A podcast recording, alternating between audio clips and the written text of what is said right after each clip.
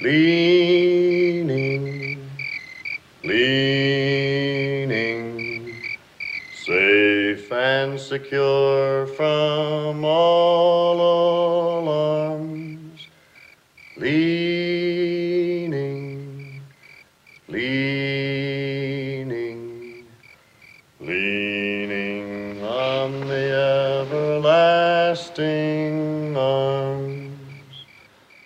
Olá pessoal, sejam bem-vindos ao podcast Cinema em Cena. Este é o nosso programa de número 134. É a segunda entrada na série Grandes Filmes que iniciamos no nosso programa anterior falando sobre A Malvada. Neste programa, mais um clássico da mesma década, década de 50. Agora vamos falar sobre O Mensageiro do Diabo, The Night of the Hunter, filme dirigido por Charles Lawton e lançado em 1955. Aqui na série Grandes Filmes, a exemplo do que fizemos com A Malvada, vamos falar sobre O Mensageiro do Diabo, fazendo realmente aí uma análise mais aprofundada somente desse filme. Na série Grandes Diretores, a gente fala sobre todos os filmes da carreira de um diretor, então podemos considerar este programa também uma entrada da série Grandes Diretores, porque o Charles Lawton não dirigiu mais nada, somente O Mensageiro do Diabo. A gente também vai falar sobre né, essa carreira meteórica né, que teve só um filme e sobre também os porquês né, dele não ter feito mais nenhum outro filme como diretor e também vamos lembrar um pouco sobre a carreira dele como ator. Eu, Renato Silveira, aqui neste podcast, acompanhado mais uma vez de Antônio Tinoco Olá. e Stefania Amaral, Olá. da equipe Cinema em Cena e da professora Ana Lúcia Andrade, da Escola de Belas Artes da UFMG. Olá a todos. Muito obrigado pela presença, pessoal, e obrigado também a você pela audiência aqui no podcast Cinema em Cena. Você pode se corresponder com a gente através do e-mail cinema@cinemaencena.com.br e também pode deixar sua mensagem aí na parte de comentários da página do podcast no Cinema em Cena, onde você pode falar conosco e também com outros ouvintes, expor aí suas ideias. É, você pode deixar suas opiniões sobre o mensageiro do diabo e também dicas e indicações de filmes para que a gente possa é, não só filmes relacionados ao mensageiro do diabo, né, mas também filmes que a gente possa analisar aqui na série Grandes Filmes.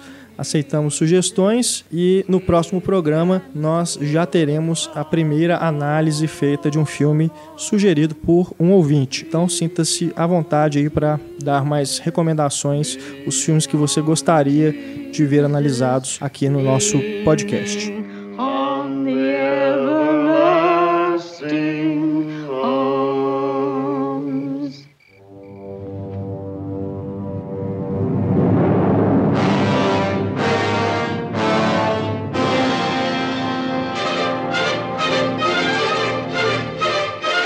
Mensageiro do Diabo é baseado em um livro, um livro de mesmo nome, com o título original, né? The Night of the Hunter, que traduzindo para o português seria A Noite do Caçador. Em alguns países, inclusive, ah, o título é traduzido dessa forma. Agora, eh, falando sobre esse livro, ele foi escrito por Davis Grubb, publicado em 1953, portanto, dois anos antes do lançamento de Mensageiro do Diabo. E o livro, por sua vez, é inspirado em um caso real do assassino Harry Powers, que enganava suas vítimas através de anúncios que ele publicava em classificados dos jornais, procurando companheiras né, para viver posto romance, mas na verdade ele estava é, com a intenção de matar por dinheiro. Temos uma coincidência macabra, porque nós estamos gravando este programa no dia 18 de março de 2015 e exatamente no dia 18 de março de 1932, Harry Powers foi enforcado. né? Ele foi condenado à pena de morte e foi enforcado em Mountsville, em West Virginia, nos Estados Unidos. Escapou do linchamento público e ganhou É. o oficial né, do governo com a pena de morte horrorosa. Exato. E o personagem do livro né, e do filme é o reverendo Harry Powell. Né? Foi feita uma adaptação no nome, mas é, na profissão também, né? Ele se apresenta como reverendo, é, age como tal, inclusive, nos lugares onde ele vai, onde a gente vê no filme, e vai atrás de viúvas, né? Aqui Barba no, azul aqui também, mata as mulheres. É, e aqui no, no filme a gente acompanha o momento em que ele chega nesse vilarejo, é, onde depois né, dele conhecer uma, um, um detento, né, um presidiário, um também condenado, assim como ele, ele tinha sido preso por Assaltar um carro. Ter roubado um carro, né? E ele fica sabendo então que esse presidiário deixou um dinheiro escondido na casa dele, com a família. Ele então, depois de solto, vai atrás dessa família, se envolve com a viúva, que é interpretada pela Shelley Winters, e então começa a perseguição às crianças, né, para que ele, enfim, descubra onde está escondido esse dinheiro. O roteiro de O Mensageiro do Diabo é assinado pelo Charles Lawton junto com James Eggy não sei qual é o certo a pronúncia, mas ele é um- foi um renomado crítico de cinema na época, também é escritor e jornalista, e além deste filme, ele roteirizou outro clássico, Uma Aventura na África, de John Huston. Lembrando que também aqui um detalhe que a primeira versão do roteiro tinha 300 páginas, né? Mas a gente tem um filme de uma hora e meia, um filme curto, né? Que a pedido aí de estúdio, né? Do próprio Charles Lawton, o roteiro então foi reduzido para que tivéssemos esse esse filme, né? Esse conto de terror, conto de A suspense. viúva do Charles Lawton, a Elsa Lanchester, né, a famosa noiva de Frankenstein do- dos anos 30, ela conta que ele, o James Eddy estava num, num momento de alcoolismo absoluto e o Charles Lawton odiou aquele roteiro, mas ele era um ponto de, de partida. E que, na verdade, o autor do livro tinha uns desenhos que ele tinha feito sobre o livro e que o Charles Law, ele mandou para o Charles Lawton, o Charles Lawton falou, manda para mim. E aí ele começou a fazer os próprios desenhos e ele criou um novo roteiro a partir desse desenho. Então já foi um roteiro cinematográfico já que ele criou, já com imagens, criando imagens na sua cabeça para como é que ele contaria aquela história. É, parece que tem também um, um- algum depoimento do Robert Mitchum, se eu não me engano, dizendo que o roteiro era bem diferente, que o Charles Lawton não gostou e tal, que era uma coisa incompreensível, mas que depois historiadores eh, tiveram acesso ao roteiro original e viram que uma coisa não era bem assim como tinha sido contada, que na verdade era bem até fiel ao que o filme se tornou. Então tem, tem realmente né, essas lendas que giram em torno desse filme, que é por si só lendário. Né? Você tem aí um filme que se destoa bastante, né? ficou inclusive marcado por isso, do que era feito na época. Né? Um filme que tem uma, um estilo expressionista, é, cenas, uma ambi- uma ambi- ambientação mais onírica, né? uma coisa que realmente destoava do que Hollywood produzia na época. É uma mistura maluca de Griffith com o gabinete do Dr. Caligari. É, e o filme foi mal recebido na época por público, crítica, mas ao longo do tempo foi ganhando o devido reconhecimento. É, hoje é preservado pela é, Livraria Nacional, né? Lá do, livraria não, como é que chama? National Biblioteca. Registry, né? Biblioteca. que o Scorsese Biblioteca. ajudou também a restaurar. Né?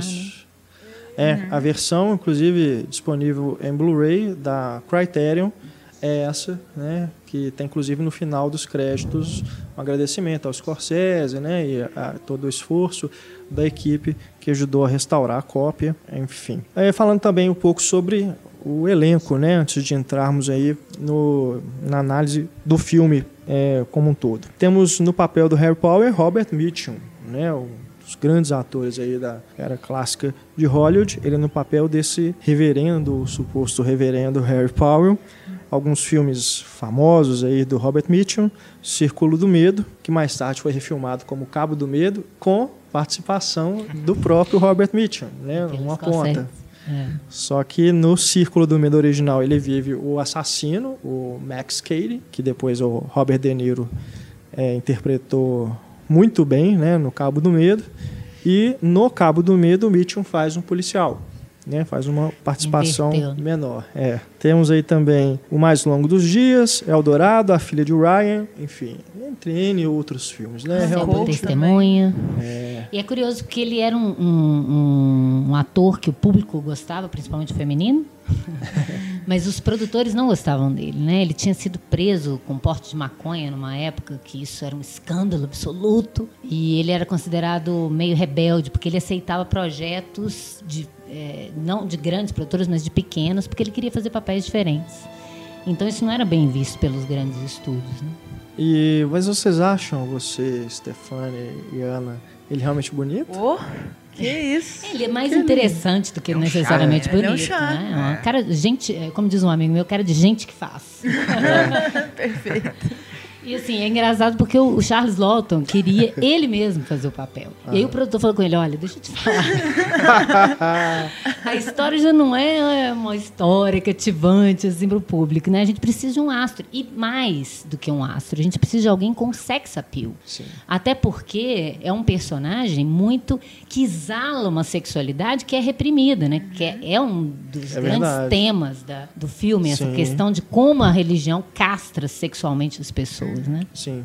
Então, e aí ele chegou, a- o produtor chegou até a pensar, vamos pensar então, já que você aqui é um grande ator, né, e não exatamente um astro, pensaram no Laurence Olivier, que era o arqui-inimigo do Charles Lawton, disputando quem era o maior ator britânico. E aí o Lawton falou, não, como que eu vou dirigir ele? Vai ser impossível, vai ser gato e rato no set, impossível. E aí ele concordou com o Robert Mitchum, e depois ele falou, inclusive, antes de morrer, que o Robert Mitchum teve uma colaboração impressionante no filme, ajudando a, a dirigir os meninos é, e dando ideias, é, seguindo as ideias do, do Charles Lawton numa interpretação expressionista que a maioria dos, dos atores de Hollywood se recusaria a fazer, por parecer exagerado ou, ou é, overacting, mas que era perfeito para o papel e para o que o tema e a visualidade estava pedindo. Parece e, o- que e o- o Mitchum depois retornou o elogio, falou que o Lotto foi o melhor, o diretor que melhor dirigiu ele assim na carreira inteira. Verdade. O Gary Cooper também parece que foi considerado, mas ele achou muito pra eles. Falou, ah, não, não vai rolar um papel Conservador. dele. Conservador.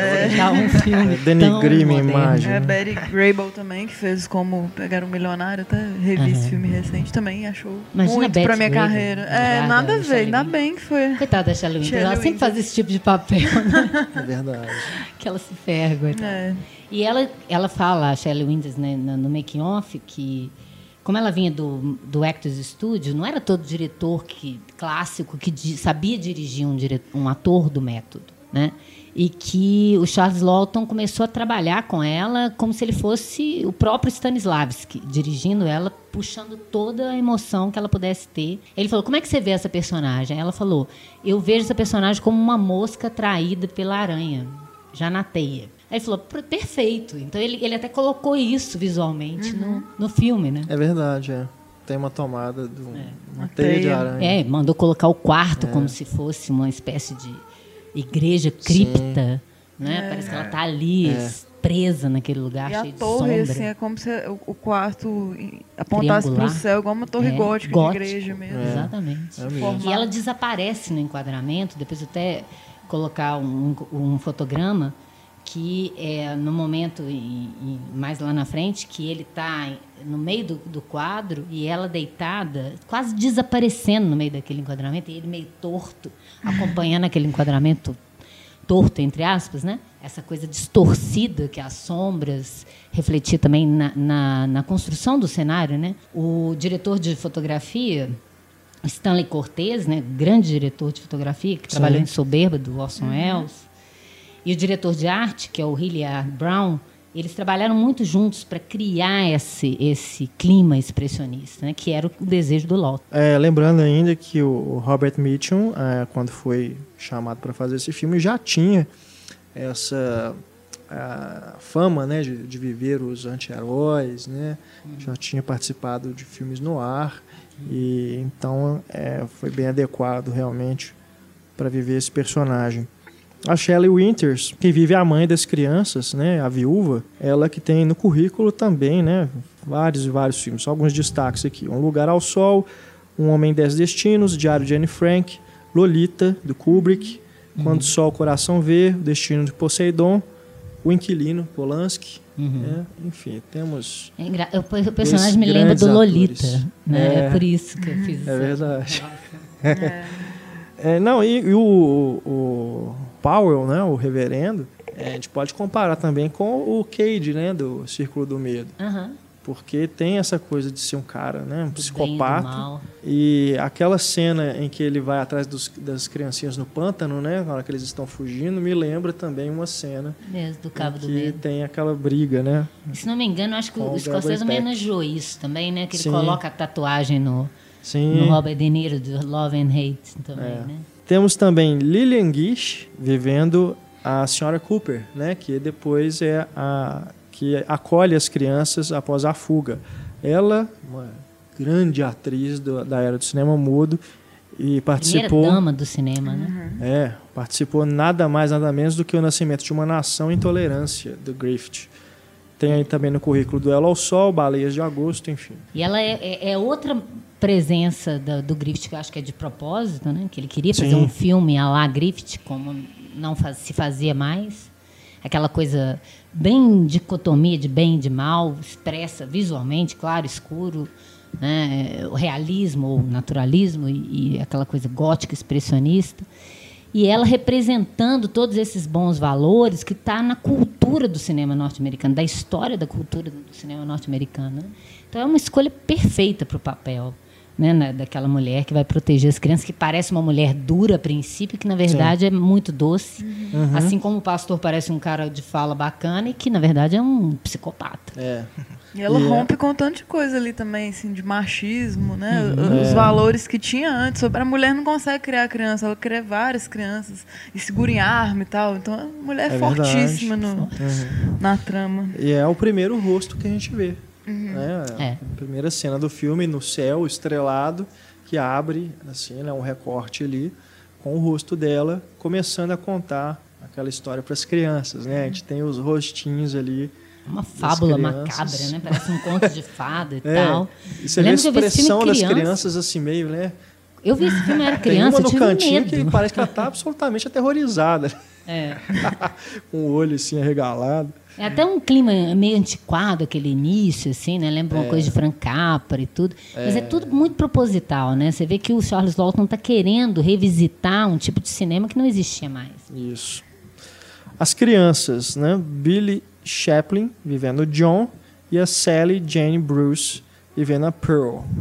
Dois atores que não foram muito além aí na carreira. A menina, né, a Sally, só fez esse filme, mas tinha foi escalada porque ela me parece que é, no teatro na televisão ela tinha uma, uma, uma- uma recente um fama, né, de, de, de assim. cantar bem, de ser uma menina, enfim, que acabou agradando ao Charles Lawton e o menino fez alguns outros trabalhos, mas nada expressivo também. Eu acho que mais visualmente eles são o tipo perfeito para Sim. o tipo do filme, né? São Verdade. adoráveis e, no caso dela, ainda por cima, meio estranha. É, né? E o menino se parece muito com o pai, com o Peter Graves. né? Peter Graves, né, que é o outro também um ator reconhecido aí, participou do, da Missão Impossível, né, da série. E a gente lembra dele também, apertem os cintos, o piloto sumiu. Tá Inferno 17 do Billy Wilder, mas é, É, mesmo. também lá, é lógico. Eu li que ele fez é, Dr. House, a série ah, recente, assim. Que ele faleceu em.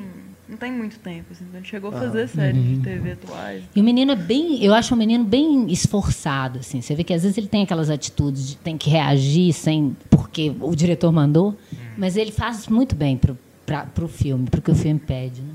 É. Você falou do Billy Wilder, lembrando que o Charles Lawton, né, Trabalhando no esteve testemunho de acusação. Testemunho de acusação. Que, aliás, e o- indicação ao O Oscar. Billy Wilder fala que ele nunca deixava os atores improvisarem em cena, porque ele, é- ele já tinha imaginado o personagem e que não gostava que ninguém viesse com ideia para mudar o personagem. Que a única exceção que ele abriu foi para o Charles Lawton. Que ele criou uma versão muito melhor do que ele mesmo tinha imaginado. É, um excelente ator mesmo. né? Fantástico, fantástico. E falando dele, né, lembrando aí um pouquinho da carreira dele como ator, além do testemunho de acusação, como eu disse, indicado ao Oscar, ele também foi indicado por O Grande Motim em 35, testemunho de acusação de 57, O Grande Motim 35. E antes ele ganhou o Oscar por Os Amores de Henrique VIII. Isso. Ele fez também é, Spartacus. Isso. Né? Que ali tem uma, uma briga também dele com o Lawrence Olivier em cena. Fantástico, nossa, muito, muito bom. E no MDB ele aparece creditado na direção de Fugitivo da Guilhotina. De Birds Meredith. É, Que foi o Mickey da franquia Rock. Meredith, Exato. o pinguim do, da série do Batman da TV, né? É, Acho. também. É, ele, você falou aí, Antônio, do fugitivo da guilhotina. Esse caso é que ele praticamente é, obrigou o Irving Allen, que seria o diretor original, a se demitir para que o Burgess Meredith, que acaba assumindo a direção e também está no, no elenco, é, fosse realmente efetivado ao posto de diretor. E ele dirige as cenas em que o Burgess Meredith aparece. Né? Não é acreditado, acredito porque todos esses problemas que envolveram a produção desse longa. E uma curiosidade é que foi o primeiro filme em cores que o Lawton participou. Bom, ele dirigiu somente este longa, né? mas era um diretor de teatro já, né? ele é um ator inglês e que é, reza a lenda que devido à recepção ruim que o filme teve, o Mensageiro do Diabo teve, ele não quis realmente mais mexer com direção. Né? Mas é, ele, em entrevista, afirmou que, na verdade, o motivo é que ele preferia dirigir teatro, porque no teatro ele tem mais liberdade para controlar iluminação, o, o próprio roteiro e tudo a cada apresentação, e no cinema isso seria algo definitivo. Né? Fez uma vez, gravou, não tem mais como mexer. Né? É, ele, no início das filmagens, ele estava começando com uma dor nas costas também, que depois viria a ser diagnosticado como um câncer, né? Que o matou em 62. É. Então ele já estava meio sem energia também, né? Porque ele foi uma espécie de maverick, assim como o Orson Welles, né? Ele estava tentando fazer uma coisa diferente. Eu não vou fazer um filme só contar uma história como todo mundo faria. Eu quero deixar uma marca, né? Que isso é, é, é uma característica dos grandes realizadores, né? Eles querem ir além do que já foi feito, né? E essa mistura, né? Como eu estava falando de dessa coisa meio grift a- misturado com o expressionismo alemão e Orson Welles, né? E não é um, um é um filme feito dentro do esquema do, do- de estúdios, dentro do cinema clássico É da United Artists. e né? totalmente diferente, se a gente for pensar, né? Você não sabe direito a localização espaço-temporal do filme. É. Né? Não tem uma base real, tudo parece exagerado, parece mesmo tem uma lógica de pesadelo mesmo, né? Sim. Que Total. tem muito mais a ver com o expressionismo do que com o naturalismo de Hollywood desse período. Ele teria planejado ainda dirigir, depois do Mensagem do Diabo, uma adaptação do livro The Naked and the Dead, do Norman Mailer. É, não, não foi para frente o projeto, mas em 58, ou seja, logo bem pouco tempo depois aí do Mensageiro do Diabo, esse livro foi adaptado pelo Hal Walsh, com o título aqui no Brasil A Morte Tem Seu Preço. Vamos então agora né, partir diretamente para o filme, falando aí já desse visual, como a Ana destacou, essa coisa que realmente destoa né, do, do que era a produção hollywoodiana na época. Nós temos aí esse, essa, esse resgate do visual expressionista. O que eu achei curioso é que em alguns lugares caracterizam ele como um filme no ar. É, Que é o derivado, é, derivado hollywoodiano pela, do, né, do expressionismo. tudo que tem sombra e Eles não luz, souberam, né, preto e eles não branco souberam e tal. categorizar esse filme. Se ele É. era terror, se ele era thriller, o que ele era. Né? É, eles devem ter pensado assim, pô, é preto e branco, tem muita luz, muito contraste, é um crime, Crime, né? Tem uma mulher loira. Nada fatal. Nada coitado. fatal. Então vamos lá, é um filme no ar. Mas é bem diferente, né? A gente Isso é uma, é uma- sabe, eu acho que é uma das. logo identifica quando vê o filme. É um dos motivos do filme não ter feito sucesso. As pessoas não sabem como categorizar, né? Sim, É, eles não venderam o filme bem, como é, a publicidade, não fizeram publicidade para vender o filme, não abriram espaço como abriram para outros filmes da época, do próprio Mitchell e do pessoal do elenco. E essa dificuldade de que tipo de filme é esse? Por que esse cara está contando essa história desse jeito? Né? Os críticos também não entenderam a época. Né? Só depois que o filme foi começou a ser lembrado, os próprios diretores de cinema começavam a falar que esse filme era uma inspiração. Né? E aí a crítica começou a, a ter um novo olhar sobre o filme. é. E a impressão que passa, é, como você disse, é essa de ser um pesadelo mesmo.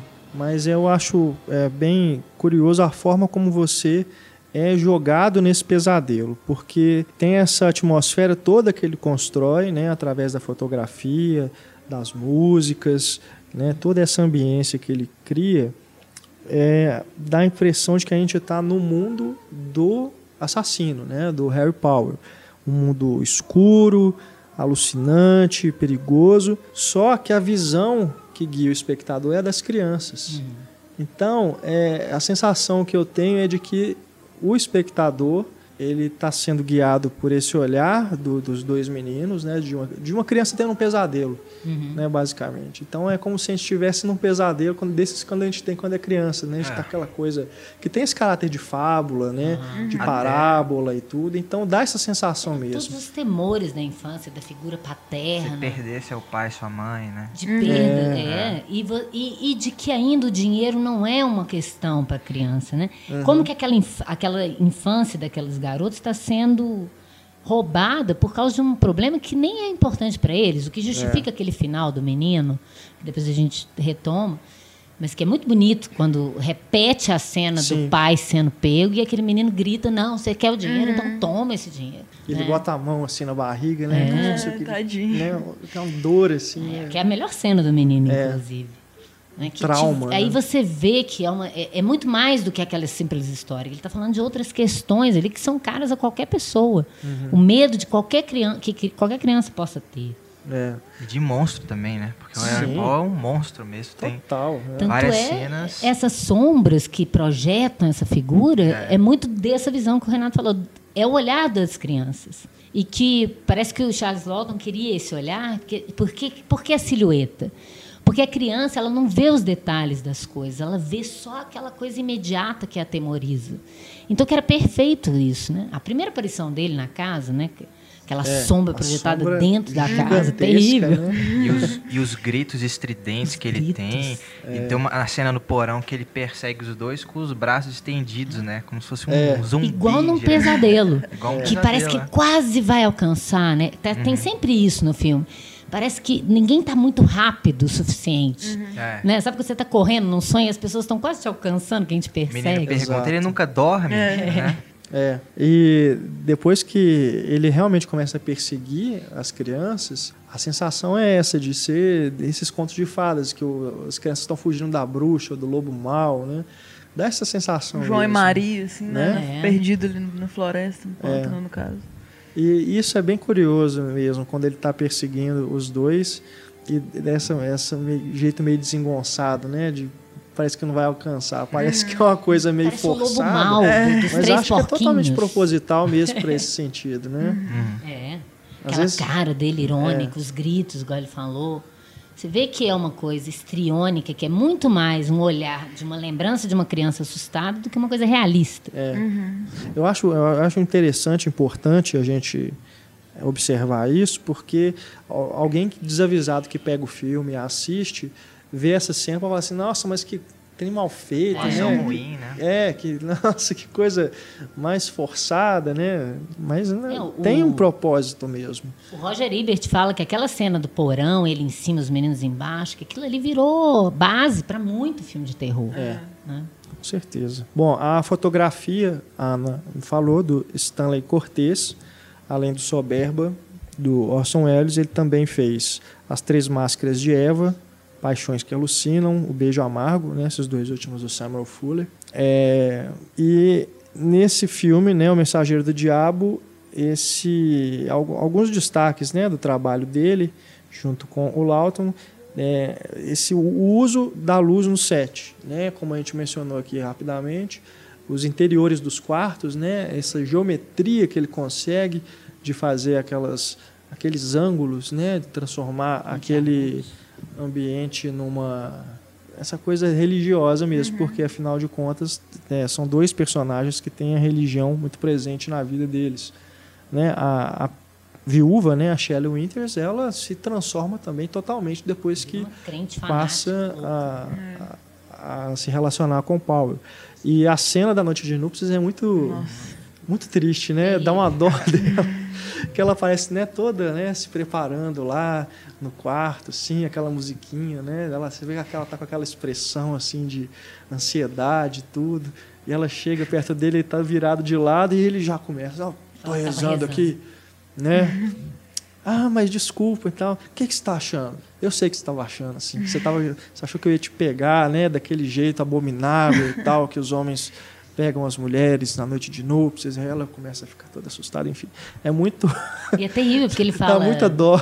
que a mulher, a mulher foi feita para procriar, É. não para luxúria. Aham. Né? Terrível. O corpo da Olha, mulher é se um olha no antro espelho, da procriação, né? né? Se olha no Você- espelho, é terrível. O que você está vendo? O templo, né? Esse templo. O corpo da mulher é um templo que foi feito para procriação. Se não for para isso...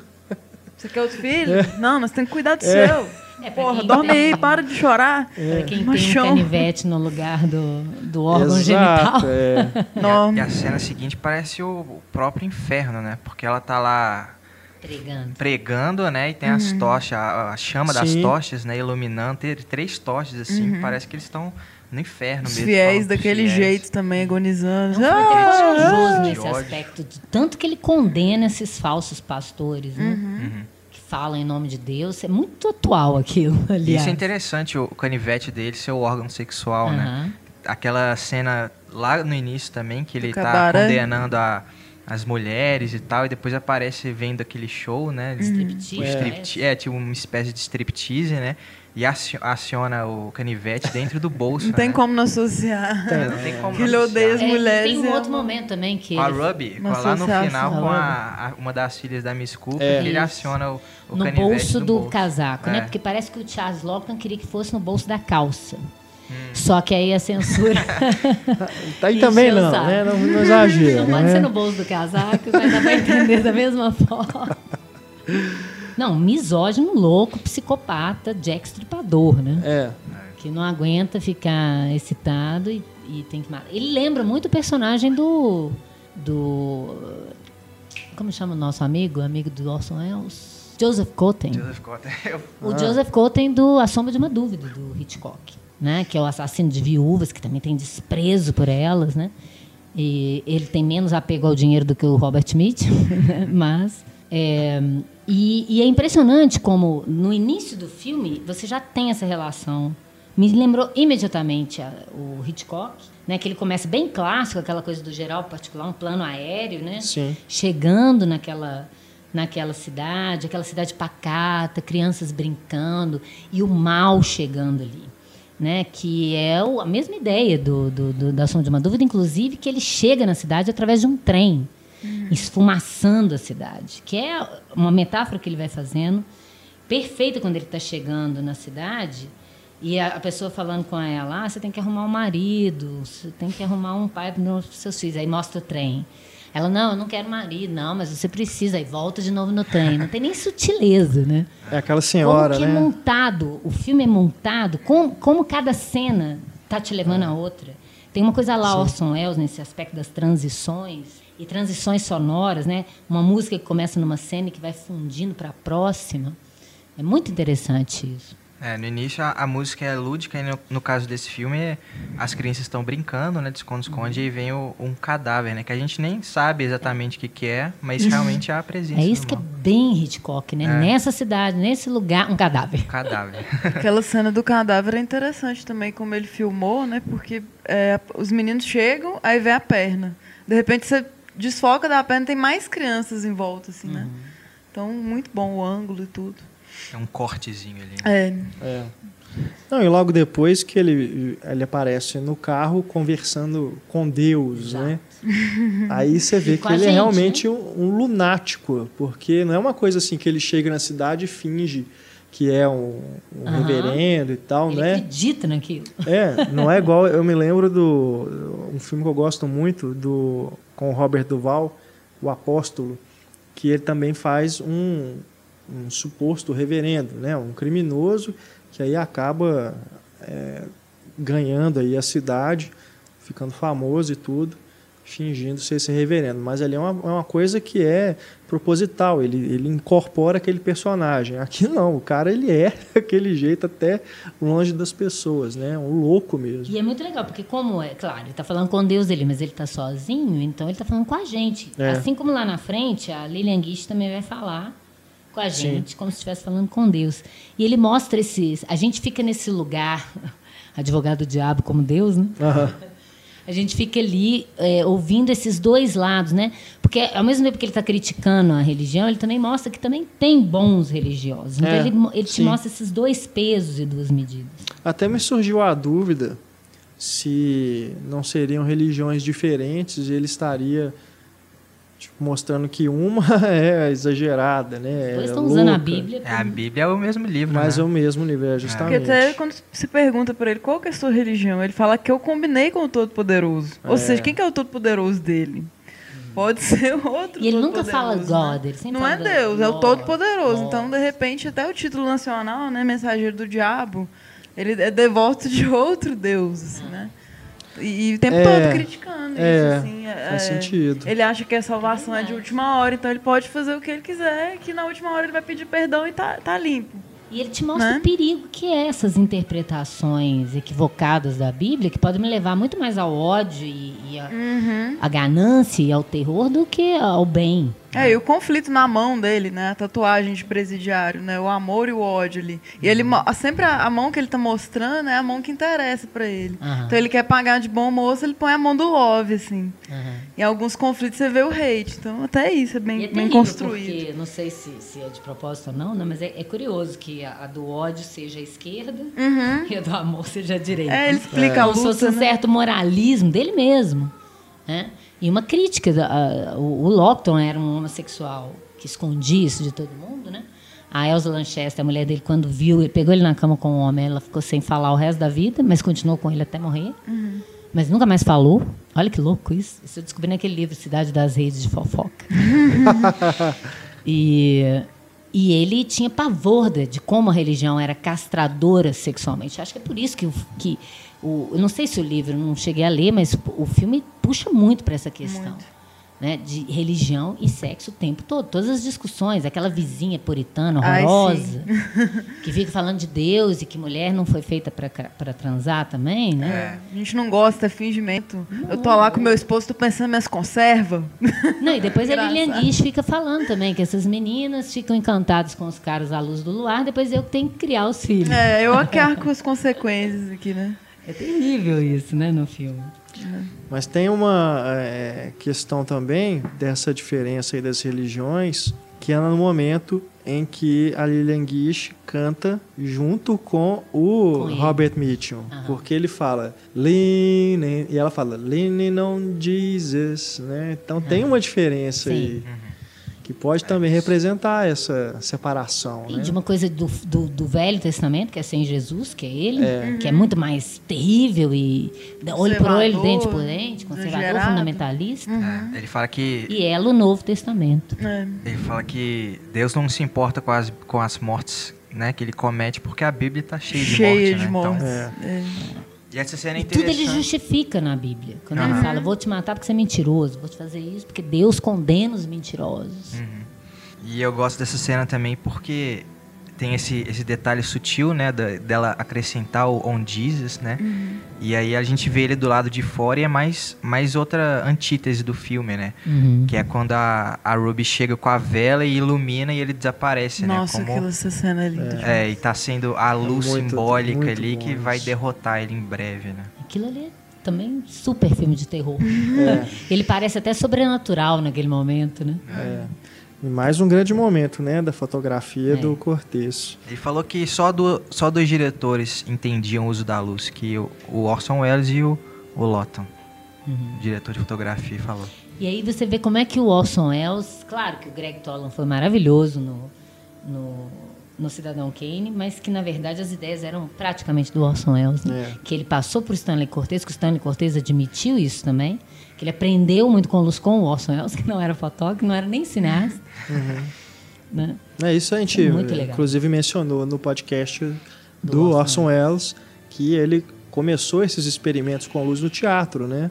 E é ali que ele desenvolveu toda essa técnica que depois ele foi aplicar nos filmes. E um outro desafio, né, que o Lawton deu aí pro Cortez fazer foi a tomada subaquática da mãe morta, né, dentro do- Horrível e do lindo ao carro mesmo tempo. No fundo do rio, né? Aquilo foi gravado dentro de um tanque, é, com o operador da cama, da câmera, né, preso a um cabo ali né, embaixo da água. E o que mais me impressiona é que é uma boneca, né? Dá realmente essa impressão de que é uma, uma atriz, uma, uma pessoa mesmo que está ali no, no carro. Não, tem até Mas alga, alga tão- marinha no fundo do rio. Mas não interessa, porque esteticamente é Aham. lindo aquilo com o cabelo dela Sim, voando. maravilhoso. Lindo e terrível, né? É, lembro, lembro do Pablo falando que aquilo era das imagens mais assustadoras que ele Sim. lembrava da infância dele. Nossa, é, é assustador mesmo e tem esse caráter que também está no filme todo de ser fantasmagórico, né? Essa impressão de que parece uma coisa de cemitério à noite. Pesadelo Né? de novo. É, também né, as cenas de traveling ali durante a fuga dos meninos no rio, que ele vai acompanhando. E aí tem uma coisa que é bem curiosa, que são os animais que vão aparecendo. Tentei encontrar aí alguma explicação, algum simbolismo por trás. Vocês, vocês É a progressão, né? Ele vai da, de animais assim meio assustadores, né? Aranhas e, e sapos, até a tartaruga e o coelhinho, né? Tartaruga lenta, coelhinho frágil. Depois tem uma, uma cena, né, que a coruja vai atacar o coelhinho, que É. é, uma, uma metáfora do que vai. Que a Lilian Guiche percebe Ela que vai acontecer. janela, né? Aham. E eu acho que é bonito também que ele trabalha com uma escala diferenciada, que os meninos ficam pequenos e aquele sapão enorme no primeiro plano, Sim. o coelhinho enorme no primeiro plano, a, aran- a teia de aranha no primeiro plano. Né? É, é- me lembra até uma coisa meio. é, meio de conto de fada mesmo, né? Sim, da natureza cuidando daqueles meninos. Ele tem uma. é, tem até um plano que ele sai do barco e sobe num traveling vertical para o céu Uhum. que é uma forma dele colocar Deus, entre aspas, não sei até que ponto ele acreditava, mas de Deus na natureza, como uma testemunha ali da, da própria natureza olhando por aqueles meninos, porque não tem ninguém olhando por eles. E a Lilian Guiche depois reforça isso no diálogo. Então ele bota eles bem pequenininhos, né? Me lembra Branca de Neve, é isso que eu estava querendo lembrar. Né? Ela lá em defesa e os animaizinhos cuidam dela, né? Então, eu acho que ele, ele resgata essas coisas do imaginário das pessoas. É mais um elemento né, dessa coisa da visão da criança. Né? A visão Uhum. que guia o filme é a visão da criança. E a questão da fábula mesmo, que você falou no início. Sim, Né? De, sim. de ter anima... O título, o caçador. E no É, início, uma das verdade. primeiras falas, não confunda, né? Ovelha, o lobo. Aham. Então, até com a Bíblia mesmo, algumas Ele relações. chama os meninos de cordeiros o tempo todo, né? Tem- Mas depois eu, eu fiquei é, interessado na sua interpretação. Por, né, à medida que, o- que os animais vão aparecendo, porque depois É. tem uma raposa também, É. tartaruga, né? É, estão progressão assim, que eles estão saindo do pior lugar possível pra tentar encontrar, né, um, um bom lugar que é com a Miss Cooper. E ali o filme muda totalmente também, a partir do coelhinho. Já, já passa a ser um sonho bonito mesmo. Assim, eles encontram um lugar e aí vai ter resolução. É já é uma porque- coisa mais alegre, mais. E a segunda parte Favorável. vai da coruja, tartaruga, coelho e termina com ovelha. É, E a ovelha está no Uhum. mesmo nível deles. Ela não está maior que eles, igual os outros bichos. Quando eles chegam na margem, a câmera reta e tá as ovelhas no mesmo nível. Então ele está comparando claramente. Eles são as ovelhinhas. Eles mesmos são as Exatamente. ovelhinhas. Né? E depois ele vai fazer essa metáfora do coelhinho com, é verdade. com a coruja. E as ovelhas estão numa cerquinha, né? Protegidas ali. Uhum. E tem vários temas que o filme está tocando, né? Eu fico pensando, tem uma cena pequena, mas logo depois, logo quando o pai deles é executado, né? E não mostra, sugere isso pela fala do. Ele agradece a Deus de ter colocado ele na cela junto com o cara que vai morrer, que contou para ele ter um dinheiro. Aí aparecem os, os carcereiros, ou, sei lá, os guardas, comentando a morte e, em seguida. E aí o Carrasco falando que, ele, que é terrível para ele essa questão da, da pena de morte, porque ele também tem dois filhos. E aí ele começa a pensar naquilo, naquele sujeito. Que não fala só lá no final que fala que ele matou parece três homens, né? O pai. Que não Ah. fala como que ele pegou aquele dinheiro, o que, que aconteceu, só lá no É. final, porque aí para você tomar uma empatia com ele, não te dá essa informação antes. É. Primeiro aparece ele como pai, fugindo, né? E depois aparece ele como presidiário, e aí você fica sabendo o que, que ele fez, realmente. É, ele matou no banco pra poder Foi. pegar a grana. Então, quer dizer, ele coloca essa questão que eu acho muito interessante. Filmes dessa época não tinham isso assim. Né? É uma cena muito pequena, mas para que esses dois carrascos conversando, né? falando, nossa, fico imaginando, esse homem tinha dois filhos e para né? E ele chega em casa, beija os meninos dele, Beija aquela coisa dele. importante. Ele não gosta de ser carrasco, ele queria Não. trabalhar. Você criar uma cena inteira, tipo, É. um cenário inteiro com a casa dele, o personagem, a mulher, os filhos dele, porque nunca mais mostrar. Uhum. Você vê que o Charles Lawton interessou a ele falar, colocar sobre a questão da pena de morte. E em seguida os menininhos cantando. Olha o que o carrasco fez, olha o É, Aí que vira bullying, que é outro tema que eu ia colocar, que é terrível. O menino aquilo. tá entendendo tudo, tá olhando, você não devia cantar essa música, é muito nova. Uhum. E os meninos lá se divertindo.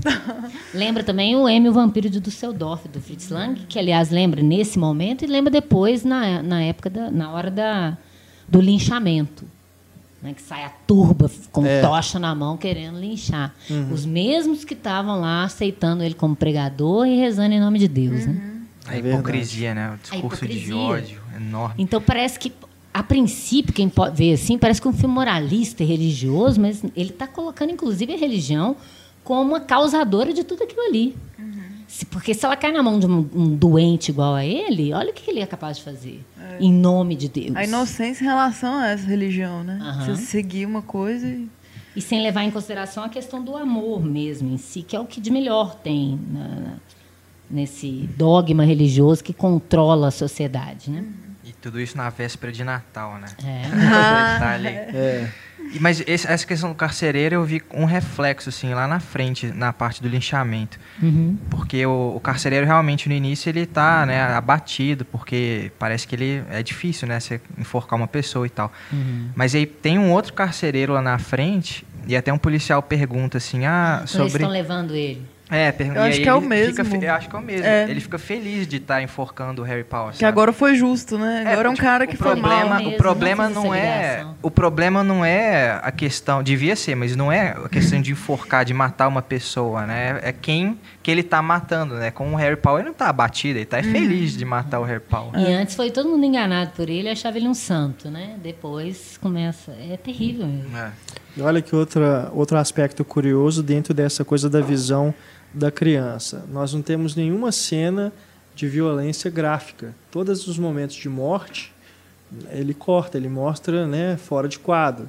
O momento em que ele mata a mãe, né, nós não vemos, a gente só vê ele indo para cima dela O com a faca. enforcamento do pai. O enforcamento, a- o assassinato no começo, né, da, É. da da outra mulher lá que aparece só os pés.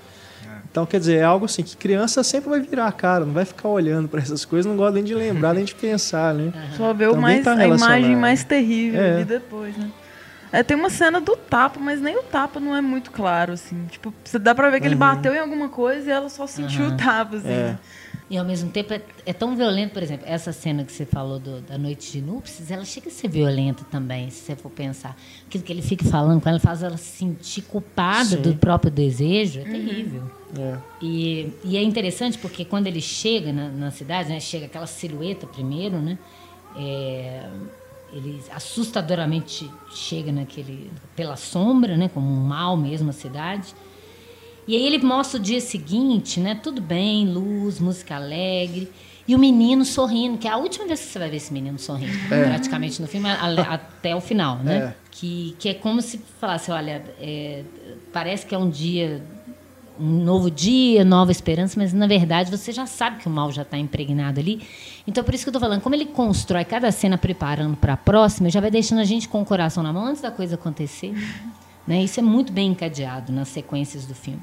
Como eu fui notando sequência por sequência, eu fui percebendo como que cada uma, até uma que parece boba também, que é uma sequência de informação, que aparece aquele pescador falando com o menino que o barco vai estar pronto em uma semana, ensinou ele a pescar, né? E depois ele vai juntar essa cena lá na frente. Né? É muito bem encadeado o, o roteiro. E ele, na cena do pescador mesmo, ele tá falando de um peixe traiçoeiro. Uhum. Aí ele fala, né? Tipo, peixe bastardo. Aí associa direto, a próxima imagem é do Harry Power. É, ele tá batendo no peixe e aí corta para ele pregando, inclusive, né? É verdade. essa, essa, esse discurso dele de e essa pose de macho, ele tem uma cena, ele, ele começa a ganhar todo mundo na- da, da cidade, as mulheres, na verdade, né? É. As mulheres da cidade. E aí tem uma cena no piquenique que deixa isso muito claro, que ele ele tá enorme no primeiro plano e as mulheres todas pequenininhas no fundo, né? E aquela figura negra tomando sempre o enquadramento. Isso é uma, uma herança também do cinema mudo bem clichê. Ele sempre de preto, sempre nas sombras, né? Representando claramente esse, essa ideia de mal. Né? E, e geralmente todo mundo muito pequeno atrás dele. Ele muito grande no mesmo enquadramento e todo mundo pequeno. E só vai inverter lá na frente. Quando aparece a Lilian Guiche, ela vai se tornar maior que ele, mais alta que ele, e ele sempre é diminuído.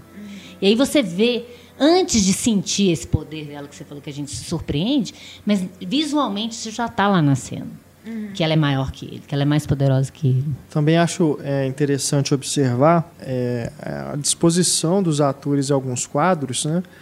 É, um exemplo, na hora que a senhora Cooper está sentada na varanda com a espingarda esperando o Powell aparecer, como que os meninos estão posicionados na janela, né, com, quase com uma pirâmide, assim, que eles estão sentados na escada. E isso em vários momentos do filme a gente tem esses enquadramentos em que os Esses atores estão né, É. estrategicamente posicionados no É quadro. muito Orson Welles. E isso é muito do teatro, né? É a contribuição que o Orson Welles levou para o teatro de enquadrar como se fosse é, a- a- o posicionamento perfeito no palco, mas que no palco você nunca veria daquela forma. Então é um enquadramento que vem do teatro, mas especificamente cinematográfico, né? Então, por exemplo, tem um outro alinhamento, já que vocês estão falando disso, do é, a lá Wells, né? Que ele tá grande no canto a a- e a mulher logo depois e vem os meninos é, em uma escadinha e a mulher falando que ele conta mentira que o pai jogou o dinheiro no, no, No fundo rio, do né? rio e aí você vai vendo que ele tá ele tá aos poucos controlando mesmo aquela família está no enquadramento por mais que, que seja aquilo que a gente já está já está vendo, né? É, e aí tem um jogo de, de olhares entre o menino e o Robert Mitchum que é muito bom, né? Que você percebe que o Robert Mitchum está falando aquilo ali para saber se o menino sabe. Que ele fala, o dinheiro está no fundo do rio. E aí ele mostra o menino com a reação, volta no Robert Mitchum, volta no menino, a menina dá um cutucão nele. Não tem nem sutileza, mas aquilo é da montagem, é para o espectador. É para a gente perceber as relações, né? E é muito interessante como ele faz isso o tempo todo na montagem, essas trocas de olhares, né? Como ele decupa a cena, os planos e contraplanos, é muito interessante. Tem um momento que ele tá chegando pra procurar os meninos também, e eles estão no porão. Aí a gente vê os meninos ali no porão, e aí a, a câmera vai fechando nos Numa meninos pra apontar. É, porque eles estão pequenininhos ali, Que né? é outra coisa do cinema mudo, né? Exato. Que ninguém quase Aquela sabe. fechada. A única pessoa que continuou usando eles depois do cinema mudo, no cinema sonoro, foi o Orson Welles. Com o próprio Cortez. Truffaut, é. Um soberbo. No soberbo, exatamente. É. E, E aí, nessa mesma cena, o menino, é, ele, ele fala com o menino que ele vai endireitar a gravata do menino. Que ali é o Aí ele parece que, que vai enforcar. apertando o pescoço do menino, é terrível. E o menino é super irônico com ele, né? Finge que tá rindo, assim, É. né? Consegue enganar ele direitinho pra E proteger a aí tem um discurso da puritana no fundo, falando, né, da- dessas, das, como que as mulheres é, é, não foram feitas, né, para o sexo. Não fala sexo em nenhum momento. Não gostam da coisa, né? É, não é podem gostar da coisa. Assim, quando você está casado com um homem há mais de 40 anos, a gente sabe que não tem nada demais. Confesso que nesse tempo todo fico lá deitada pensando nas minhas conservas. É. Juro por Deus. E ela, ao mesmo tempo, E aí tem, mostra o marido constrangido. É. tá? tem- ela não deixa ele beber o licor de pêssego lá. E tem, tem uma hora que o. E a primeira a o- gritar, lincha mesmo. É, que o Harry Potter vai justificar o que aconteceu, assim, falou, não, ela, ela me pôs pra fora da cama. Aí ela, ah, como assim isso não se? É. Que a mulher A tem que ser hipocrisia da submissa ao sociedade. Ao mesmo tempo, ela. tá- tá- quem que ela tá enganando, É. né? Que, que, que não gosta. Te. Tirou da cama, como assim, tadinho? Um homem desse, né? Aliás, essas puritanas, elas eram os principais vilões dos filmes do Griffith, que eram puritanos. Mas ele colocava sempre essas senhoras e tal, que eram um problema dos personagens centrais do filme, né? E aí tem um momento também que, que, que tem a ver com isso, que eles estão decidindo, ela e a, essa puritana, que eu esqueci o nome, com a Shelley, né? Icy. Até o nome Icy. dela é frio, né? Icy. É verdade. E ela está conversando com a, com a Shelley Winter, as duas no primeiro plano, e tem uma formação triangular no fundo, apontando para os dois meninos no fundo pequenos, que me lembra muito. E eles estão decidindo, ela falando com ele, você tem que casar, e paranã. Cidadão Kane. O Cidadão Kane, que estão decidindo o futuro daquela criança lá no fundo. né? É muito. Depois colocar esse, esse enquadramento. E uma coisa que o Verdade. Orson Welles fazia, né? Né, nessas formações triangulares que ele, que ele co- colocava, ele geralmente colocava um triângulo no cenário para fazer um espelhamento do próprio enquadramento, que ninguém percebe isso, assim, a primeira vez que vê, mas é claro que isso é pensado pelo, pelo filme, até porque o, o Charles Lawton fez storyboard do filme, com os desenhos bem toscos, que você vê no, no making off, mas que dão para ter uma dimensão do que, que realmente está lá no filme. E, e nesse, nesse enquadramento que eu estou falando triangular, se você reparar bem, tem lá as duas formando a base do triângulo, os meninos no fundo, e tem um triângulo do lado que faz o espelhamento. É impressionante isso, é bem, você vê que não é à toa, não é gratuito. E uma coisa até curiosa, comparando nesse aspecto, que o Orson Welles nunca tinha dirigido, e dizem que ele sentou e viu, no tempo das diligências, umas 20 vezes, e outros filmes do, do Ford, o Charles Lawton também, o primeiro filme que ele vai dirigir, ele trancou numa sala com a equipe e assistiu todos os filmes do Griffith. Olha que maluco. Ficou né? três dias lá, né? Se viu completo. Vendo os filmes do Griffith, que ele queria aquele ar bucólico, aquele ar de um- uma época que não existe mais, que tem a ver Sim. com o tema do filme, que a Lilian Guiche fica falando, né, que o mundo está terrível, né, que não, é- não tem mais inocência e não sei o quê. É bem a- o recado que ele quer passar. A cena da não núpcias também tem um- uma espécie de triângulo ali, porque tem um espelho, né? Aham. É ele, ela e o espelho. É, Então dá essa, mesmo. Essa Verdade. noção também, triangular. É terrível, né? Essa, essa, essa, essa coisa que fala. É, é- eu acho muito interessante como que, no plenos anos 50, né, que é uma década super careta, né, que o mundo encaretou depois da, da, da Segunda Guerra, até que ele vai desbundar depois, finalmente, felizmente, né, nos anos 60. Mas tem um espírito beat ali que eu acho que o filme parece conservador, mas ele tem isso quando ele coloca na fala desses personagens odiosos questões que para fazer as pessoas, o público pensar, né? Que essa mulher falando mesmo, são todas as mulheres que se casam por isto, isso sexo. É, isso é para homem. O bom Deus nunca quis que uma mulher decente gostasse disso. É tudo fingimento, é tudo ilusão. né? Então, é, ele, ele vai colocando esses personagens que parecem bons e tementes a Deus como pessoas terríveis. E nos discursos que são, que são propagados pelas ditas pessoas de bem. E aí, com isso, sem ele ser muito incisivo, isso é- eu acho muito interessante, que ele faz o público mesmo questionar aquilo ali como um bom dogma ou não. Né? E isso em plenos an- anos 50, acho que isso também explica muito do, da, da falta de vontade dos produtores em fazer um, um grande alarde para divulgar o filme. Acho que essa visão também crítica dele fica mais óbvia. Assim, no menino, tem uma, até uma, uma cena que a, a Rachel, a senhora Rachel, vai ler a Bíblia e ele se retira, assim. Então ele tem uma, uma resistência, né? Por, por ele ser pastor. O tio Bird mesmo fala, nunca gostei muito de pastores. Aham. Então ele mostra que, que ele não é conservador e religioso. Ele está justamente balanceando e criticando né, essa postura. E tem a- a- a- as cenas mudas também que ele con- constrói, né?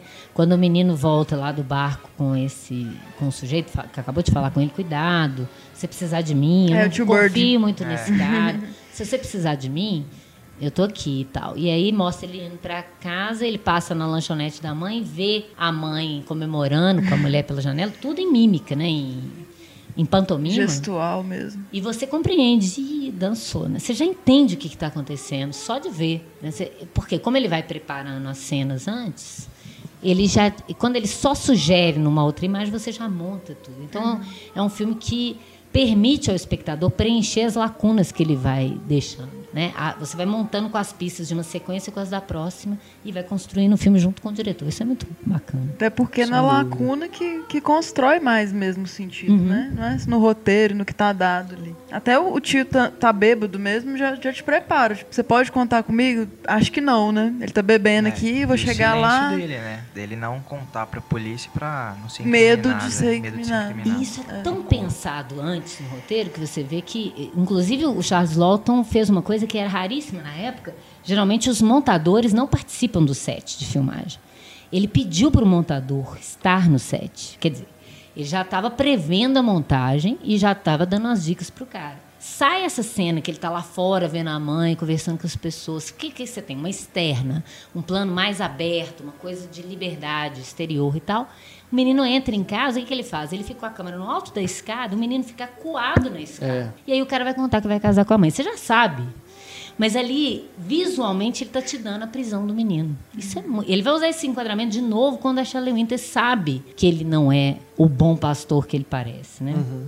Agora, a, o plano mais bonito para mim, acredito que para muita gente também, é a hora que o Powell é mostrado a cavalo no horizonte, né? Só a sombra dele lá no fundo. É. Aquilo é bonito É demais. Aquilo não sai da sua cabeça, Não né? sai. Tem a lua depois, né? Assim, os, É maravilhoso. É a hora que eles- os meninos estão no estão celeiro, né? Ele vai a lua mudando. E é justamente na hora que ele fala, pô, mas ele não dorme.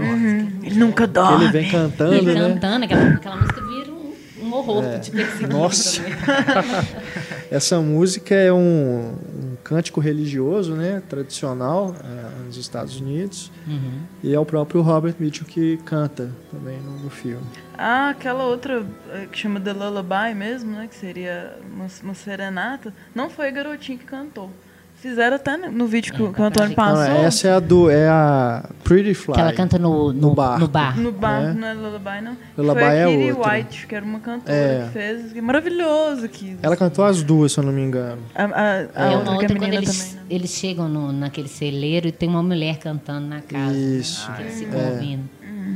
A do, do barquinho é a, Fly. Hum. E aí mostra, né, que a menina tá cantando, mas acabou sendo dublada, né? Ela a menina na tem uma voz meio roquinha, assim, a gente viu É. o original. Muito pequenininha pra cantar pra aquele jeito. É. É.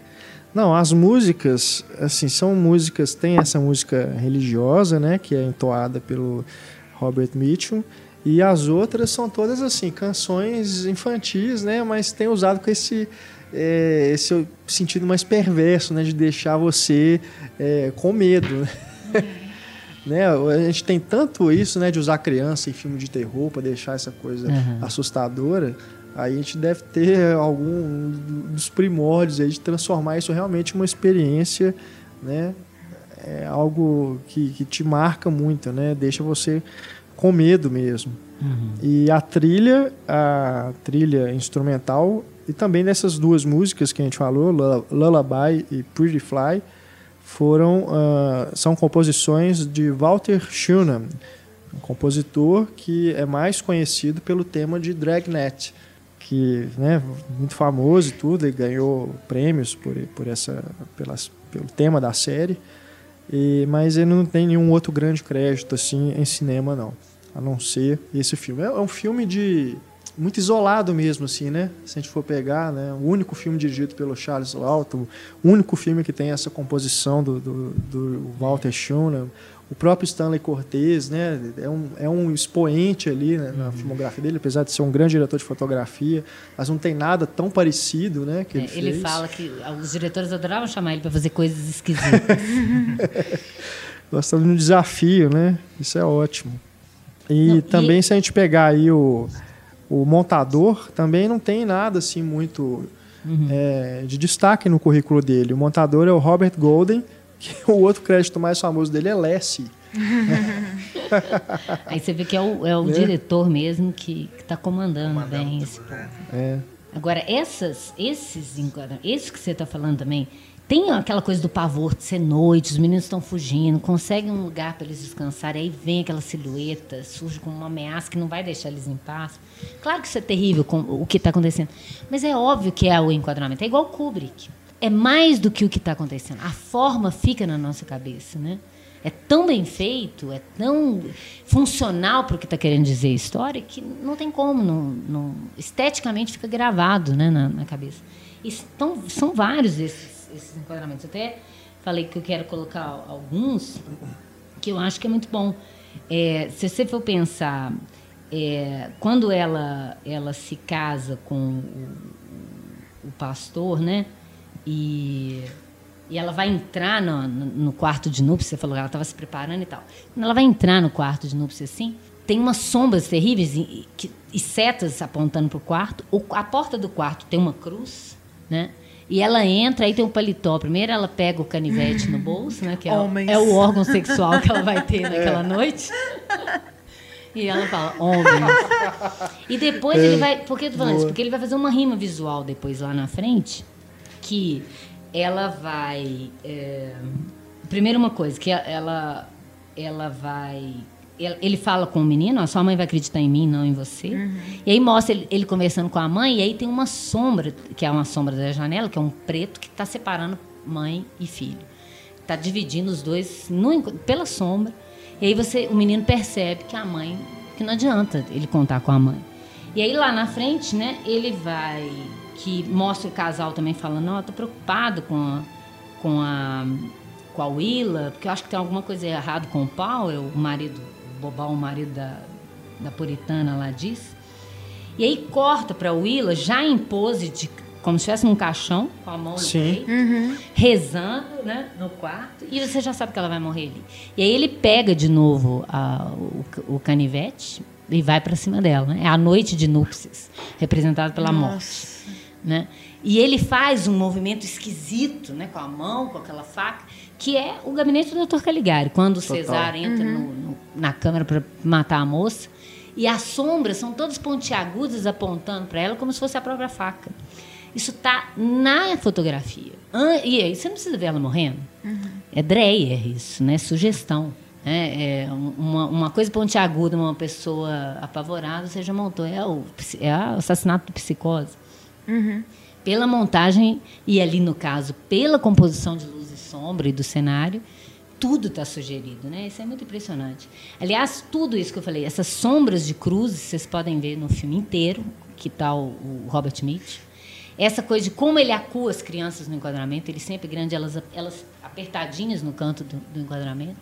Essas setas, a casa vai ficando cada vez mais sombria à medida que ele está lá, lá dentro, né?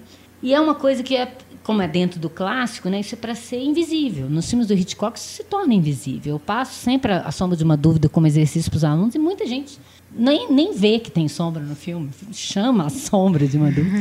e tem gente que não vê isso. Agora, nesse filme, eu acho impossível você não reparar.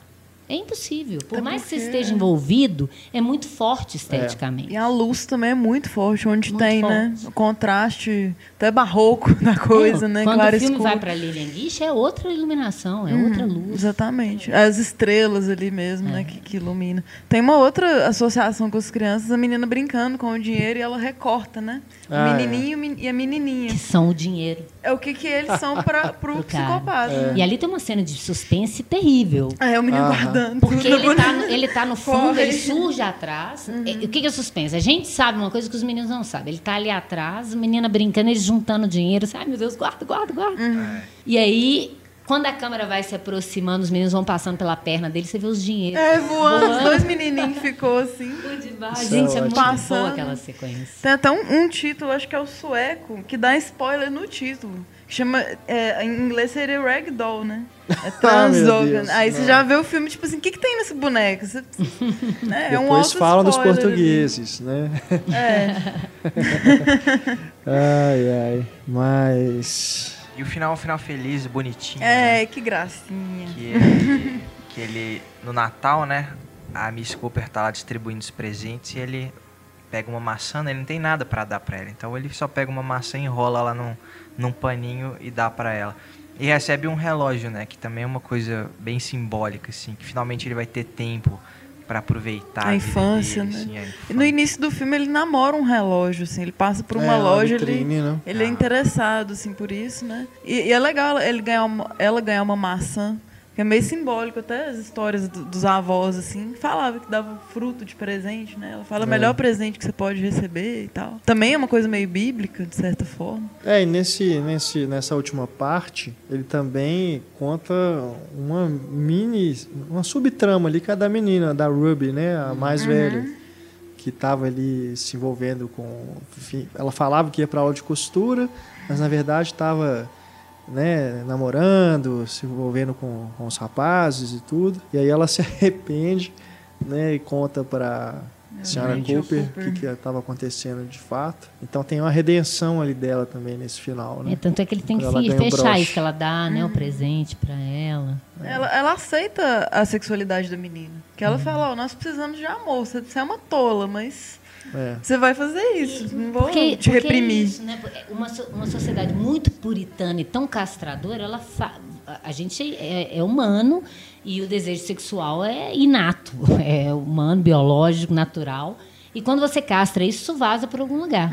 Então, essas mulheres que ficam desesperadas é que acabavam engravidando, que é a crítica que ela faz, e cai na, na, na lábia de, um- de um- um- uma pessoa terrível como ele, e que vai e é a preocupação dela no futuro essas crianças desamparadas e, e que ficam no meio desse, dessa questão de bem e de mal com a religião ali permeando né Tem também algo bastante interessante nessa parte em que a Ruby é, tem um papel determinante, né? Que é quando ela se encontra com o pastor é, e ele compra o sorvete para ela revista e de tudo. E ela cinema. vai, é, a revista de cinema. É, que nesse momento que eles estão ali, né, na sorveteria e tudo, ela vai dando as informações para ele, né, sobre eh, quem são as crianças, né, que estão lá na casa dela e tudo. E você vê que na hora que ele tem a confirmação, né, que ele fica quase que tem um, um ataque de ansiedade, assim, né?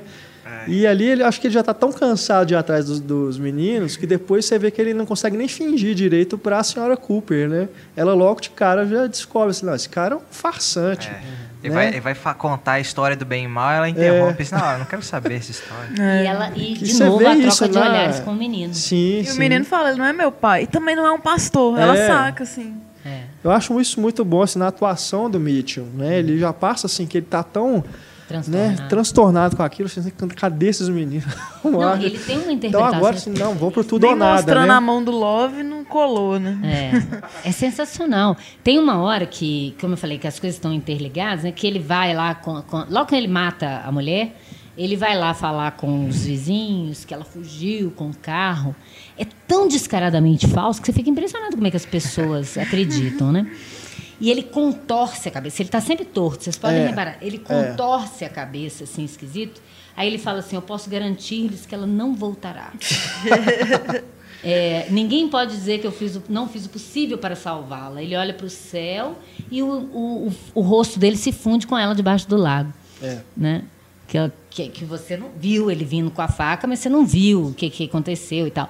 Depois tem uma cena do menino ouvindo um barulho, aí você imagina que ele está tirando o corpo da casa, e aí que você vê ela morta. Depois dessa, dessa, dessa cara dele esquisita, aí você vê que ele vai ficando mais louco. Ele vai se contorcendo cada vez mais, vai gritando, o olho arregalado, que ele está enlouquecendo de vez, já não tem mais nem compostura. No momento que ele toma o tiro, então, né, senhora correndo, né? Do gato. que aquilo, é. Não, parece Porque um tem, bicho é bom mesmo, mesmo, né? a gente falar isso, porque tem, igual você falou, tem gente que pode falar, ué, que isso, que cara esquisito. É. Igual o povo que acha que a, que a Glória Swanson tá exagerada no Crepúsculo dos Deuses. Não.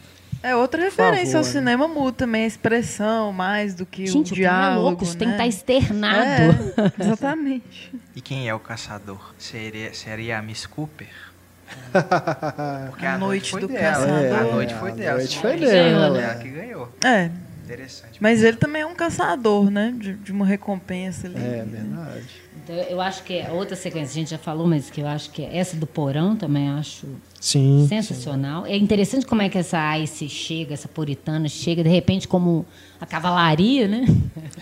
naquele momento, né? Que eles vai para pegar os meninos e, e ela chega naquele momento e E um humor que parece imaginado por criança mesmo, assim, de- dele das latas de, sei lá, tinta caindo na cabeça Aham. dele, ele ficando meio tonto e depois prendendo os desenho dedos na animado. porta. É desenho animado, total. É verdade. Que o menino, você vê, o menino tem uma ideia, o menino olha para cima, né? É tudo decupado na cena. Aí o menino apaga a vela e joga no, no negócio e cai a estante em cima da cabeça Ah. dele. Ele corre daquele jeito que o Renato falou, com a mão estendida. Igualzinho um Tex Avery, uma cena de perseguição, assim. E aí ele grita prendendo o dedo na porta, né? E por isso que eu- ele me lembra muito o lobo mal do, do- do- dos três porquinhos. Eu vou soprar e vou não sei o quê. Aí ele fica trancado lá dentro gritando e de repente você- os meninos fogem, você ouve que ele está saindo fora. E você começa a gritar, corre menino, corre. E eles vão pro pântano e parece que é devagar. Eles andam devagar dentro do pântano. Aí aquela cena que ele vai atrás deles no pântano, ele quase encosta no menino. Que eu falei que parece um pesadelo. Pesadelo é assim, né? Parece que por mais que você corra, sua perna não está saindo direito do lugar. E a figura atrás de você parece que está sempre quase te alcançando. É bem terrível mesmo. Como que ele conseguiu é, concretizar essas ideias de pesadelo? Tem uma outra relação com a maçã, no final, que eu esqueci de, de falar, porque a própria senhora Cooper, ela fala que ela é uma árvore protetora. E no início que uma árvore boa não dá maus frutos. Então ela faz essa relação já com o fruto, assim. É, tem um, um clipe, que nós vamos colocar nos extras aí também, que é do Black Box Recorder, que chama Child Psychology. Que é totalmente influenciado, é claramente inspirado no, no filme, assim, preto e branco e tal. A letra tem a ver também, só que eles estão numa banheira.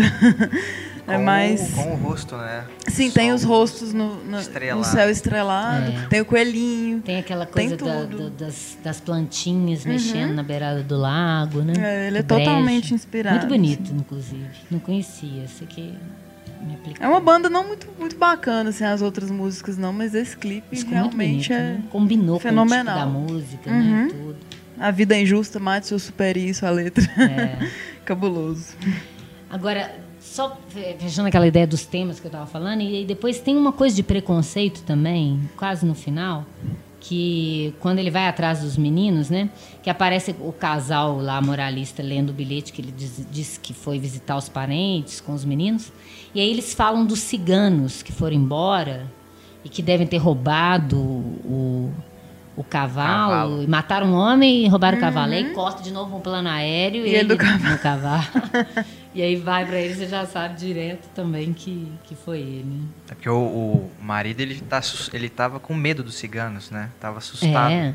E aí, só que na verdade, quem matou foi o próprio Então, Harry. é é isso que eu tô falando. É um preconceito em relação ao. Aí você fica sempre na dúvida até que ponto surgiu esse preconceito de pessoas ditas bem da sociedade, né? Ah.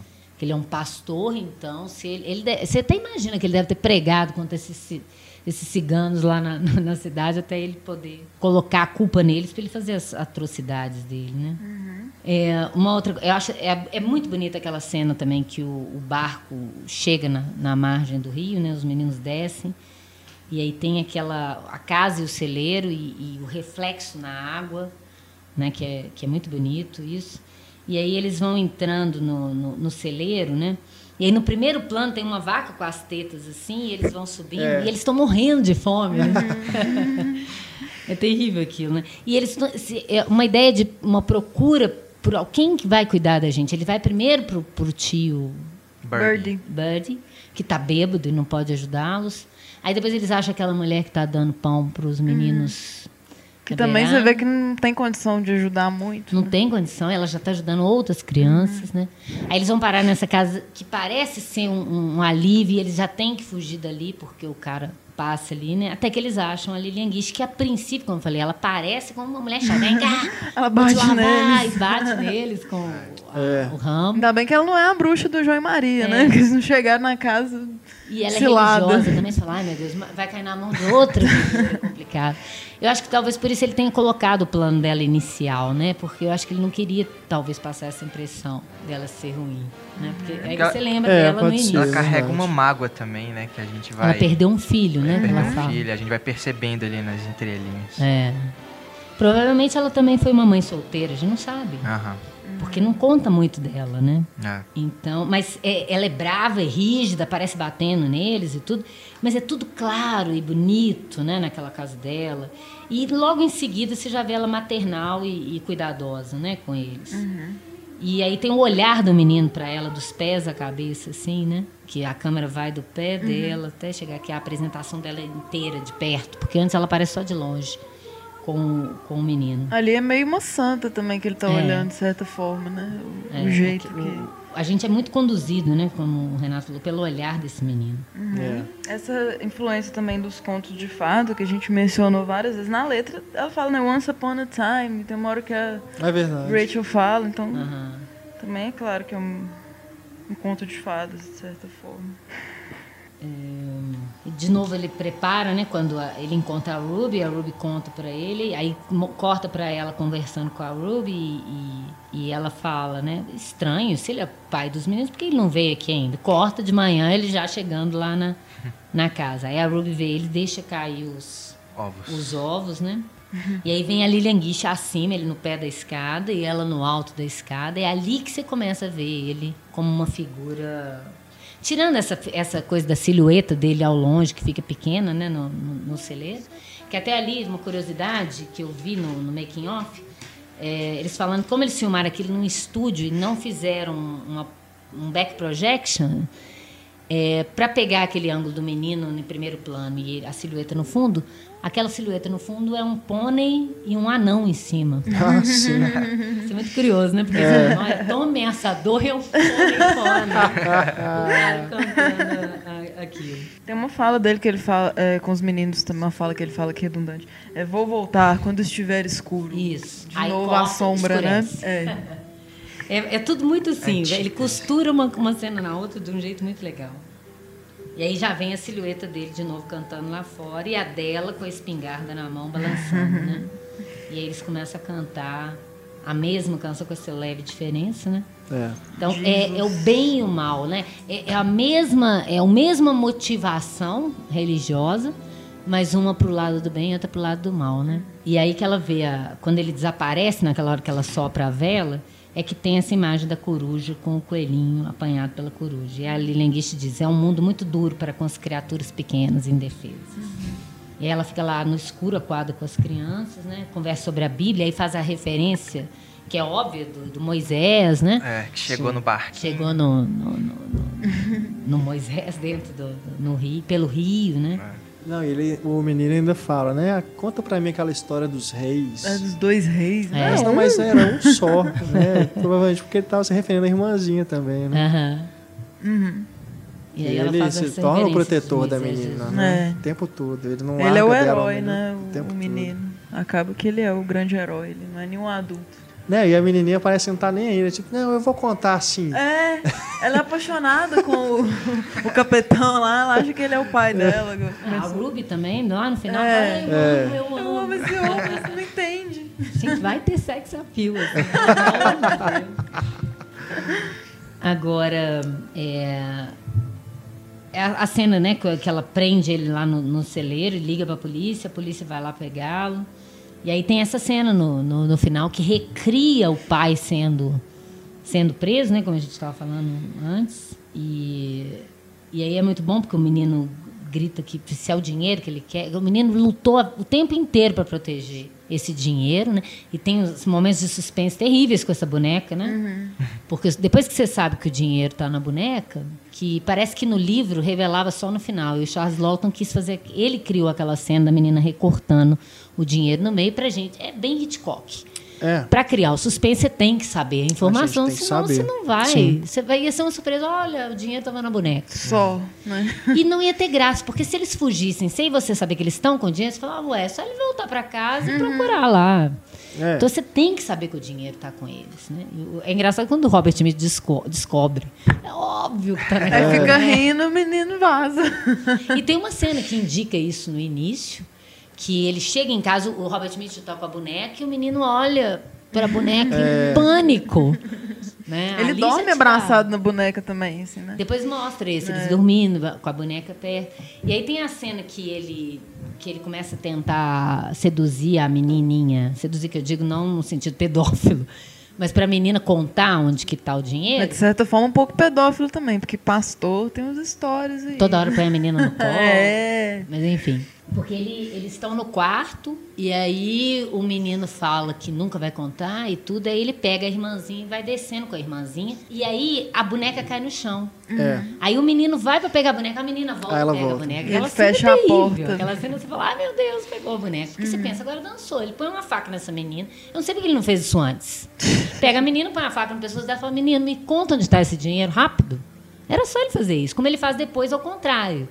Com o menino e a menina acaba contando. Né? É, no, no final também, né? Que a menina, na hora que vê o, que o pastor voltou, né? E tudo, ela larga a boneca no chão, né? Aham. E aí ele já vai pra pegar e o menino que pega e se esconde debaixo da E escada. corre deba pra debaixo da escada. Acho que tem também É. uma, uma tentativa de fragilizar ele, assim. Tipo, ele quer muito aquilo, mas ele não consegue. Ele fica preso na lama, sabe? Ele é um um bundão, na verdade. Então quer fragilizar o pastor também, sabe? É. Mas eu acho que tem muito a ver com essa, essa ótica mesmo, do, do, do, do- do- mais do medo do É. que do perigo Uhum. mesmo. Também Perigo acho. real. Gente, é. Aham, com certeza. Então você está sempre com medo dele vir. Ele nunca, ele nunca dorme, ele está sempre atrás de mim, ele não vai É. parar de me perseguir. Você começa a duvidar que ele é real. Né? Parece muito fantasmagórico aquilo. Parece que me- se esse menino tivesse fugido a vida inteira, ele ia ficar com aquela sombra na cabeça. Como a gente fica com aquela sombra na cabeça. É muito bom, né? E aí no final, quando ele joga essa. Quer dizer, lutaram tanto para proteger aquele dinheiro, e no final ele já, você quer isso aqui? Então toma. Porque ele não queria ter perdido o pai e a mãe por causa daquele dinheiro. Isso é terrível para aquela criança, né? Porque a gente nem, nem pensa isso. Tudo bem, ele vai ter a- uma mãe de criação ótima que vai cuidar dele, mas que menino perdeu tudo por causa de dinheiro. Ele mal entrou na vida. Na vida, assim, e já, e já parece tão adulto aquele menino, né? Já, já tem tanto trauma que ele vai carregar. É. E a gente, lembrando aí também que até então a senhora Cooper não sabia que existia algum dinheiro, Uhum. né? O tempo inteiro que eles estão ali com ela, ela não sabe, né, de nada. E o menino não contou É, nada, né? E mesmo depois que o dinheiro é exposto ali, né, no final, aquilo também não tem uma importância nem é, para ela, né? O dinheiro some, voa e fica por isso mesmo. Para o filme também É, provavelmente acaba ele tem ali. que devolver, porque foi roubado, né? É. É. O menino fala, eu não quero esse dinheiro, eu não quero pai. Ele fala com o pai, ele é, É. tão triste isso no filme. E aí já corta pra Puritana gritando, lincha o barba azul. Barba Azul! Terrível. Ai, ai. Eu adoro o e aí Barba vira a fúria do Fritz Lang, né? Vira o M, o vampiro do Düsseldorf. A multidão do Frankenstein correndo atrás do monstro para queimá-lo. E aí você vê que o mal tá nas pessoas ditas de bem. Que a qualquer momento essas pessoas enlouquecem como ele é louco o filme inteiro. Né? Em nome de Deus e dos bons. É esse povo que quer queimar índio, que quer amarrar é, é, suspeitos em postes e, e linchar. Né? A pessoa se diz defensora da verdade, dos valores e paranã, e age tal. É igual o povo que grita contra a corrupção e é corrupto. Isso é muito da natureza humana perversa. Aquela luta do bem e do mal nas mãos é, é perfeita para definir isso. Que, no fundo, todo mundo tem essa treva em si. Né? Algumas pessoas exacerbam com isso e outras nem têm consciência de que tem esse lado negro e, em nome de uma verdade ou de uma coisa boa, teoricamente boa, sai fazendo atrocidade por aí. Né? Então, eu acho, eu acho esse recado do filme extremamente atual. Né? Ele, ele fica temporal, o filme, porque, infelizmente, isso ainda não deixou de acontecer. E tantos, assim, Perfeito. tanta morte nas mãos de Deus também em relação à igreja, né? Cruzados Nossa. e tal. Ele fala que ele. Como é que é? Vim não em paz com uma espada. É, tanto, Uma e o filme ainda termina no Natal, né? E ela falando, olha, como é que as pessoas lembram de uma criança, né, durante uma parte do ano e esquece do resto É das uma crianças vergonha, do né? resto do ano, né? Isso é terrível na humanidade. É isso que a pessoa no Natal ficou boazinha, bem aquela ideia do Charles Dickens, né? Sim, de que no Natal as pessoas se tornam boas e eh, viram um espírito fraterno e tal. Isso é hipocrisia pura. Total. E aí você finge que é bonzinho, ou você dá esmola e depois é contra a ajuda financeira do governo. Você quer dar esmola. Né? Você quer continuar achando que você é bom, sendo que você é parte desse câncer social, que é horrível para a humanidade. Né? Que, que, que, na verdade, as pessoas não, não, não conseguem interpretar direito aqueles mandamentos, entre aspas, que elas, que elas costumam seguir. Eu sempre brinco que nos Dez Mandamentos faltam alguns ali, né? Faltam alguns ali que não era interessante eles inventarem, né? Como é, não, é, não maltratar animais. Opa, por esse aí, com certeza. Como não, enfim, tanta coisa, né? Como é, essa coisa de, é, de fica falando, não desejarás o, o, o bem do próximo e tal, mas na verdade as pessoas conseguem tirar coisas dos outros em nome de, de, de Bíblia, em nome de religioso, em nome de, de boas é, tradições. Então, eu fiquei vendo esse filme, revendo ele hoje, pensando em tudo que está acontecendo, principalmente no nosso país hoje em dia, como que ele é atual, né? Assim, Sim, sem sombra de e dúvida. como que ele não tem só a ver com o espírito puritano norte-americano, né? É muito bacana. Até isso de não contextualizar tanto, porque eles mencionam a Grande Depressão, mas é um mundo particular, É. onírico mesmo ali. Então só isso já deixa universal e atemporal mesmo. É. É, assim como é, diversos contos de fadas podem ser contados ao longo da- dos tempos, né? É, não importa, né? Você pode rever esse filme hoje, como pode rever daqui a 50 anos, né? Que a mensagem dele é universal, é atemporal, ele vai estar te falando é, coisas que não importa realmente em onde ele está inserido né, temporalmente, né? Historicamente, né? O que mostra a força do filme, né? Mas Claro. que também é bem triste ver que não mudamos É em. É. mais 50 anos. Né? Não mudaremos É. em mais outros. É terrível, né? A é- essência é esse humana. lado terrível da natureza humana que a gente tem que conviver. Que o ódio e o amor convivendo numa mesma pessoa, em algumas pessoas sobressaindo mais o ódio do que o amor. E como ele mostra na luta, no filme o amor também venceu, né? Ele faz assim, ah, o ódio, o ódio tá Pelo ganhando, menos tá no ganhando. filme. É, ali, né? Assim, a gente espera que, que vença em alguns momentos, né? Na vida também. Eu gosto da forma como o Roger Ebert se refere ao, ao filme na crítica dele, né? Ele fala, mas que filme mais constrangedor, assustador e belo. Bom, O Mensageiro do Diabo foi refilmado Refilmado, é em verdade. 1991 para TV com Richard Chamberlain Poxa. no papel de Mentira. Harry Powell. Exatamente. E você também pode encontrar aí mais sobre esse filme num documentário de 2002, Charles Lawton Directs The Night of the Hunter, de Robert Gitt, que tem imagens né, do- dos bastidores, enfim. E eu acho que eu não estou enganado, mas enfim, a- acho que a Carrier fez um- uma lista dos 100 melhores filmes da história do cinema e Mensageiro do Diabo está em segundo lugar, só atrás do. Só perdendo para Cidadão Kane. Ó. Segundo bom. lugar, Segundo Grande lugar. Carrier? discípulo do, Uau. Do Ken. Ele tá em várias listas, assim, né? De, de Ah, público e tal. Não, mas é um filme, é, como o Renato, ele é inesquecível. Você pode ter visto uma Sim. vez, não lembrar de detalhes da trama, mas fica na sua cabeça. é. mesmo certeza. quem nunca viu, já viu É. essa imagem do Love Hate, né? É, É. com certeza. Isso aí foi reproduzido tantas e tantas vezes no cinema e fora do cinema. Né? É. A tatuagem do Ozzy lembra, assim, é, é escrito Ozzy, mas Aham. eu imagino que ele se inspirou no Pode ser, local sim. no filme, assim. E o Lars von Trier também, né? Tem escrito isso nas mãos. É. Ai, ai. Bom. Bom, vamos então encerrando o nosso podcast de número 134, segunda entrada da série Grandes Filmes. Na próxima entrada, como eu antecipei no, no início do programa, nós já teremos um filme escolhido por um ouvinte. A gente vai dar os créditos e tudo, a gente anuncia aí com antecedência nas redes sociais para você já se preparar, assistir ao filme antes, né? Sempre recomendável.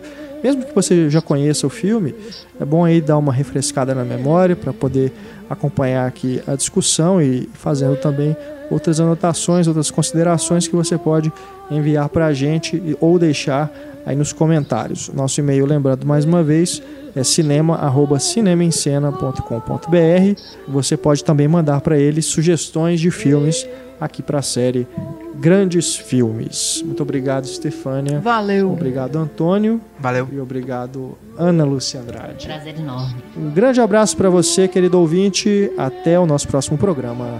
Tchau.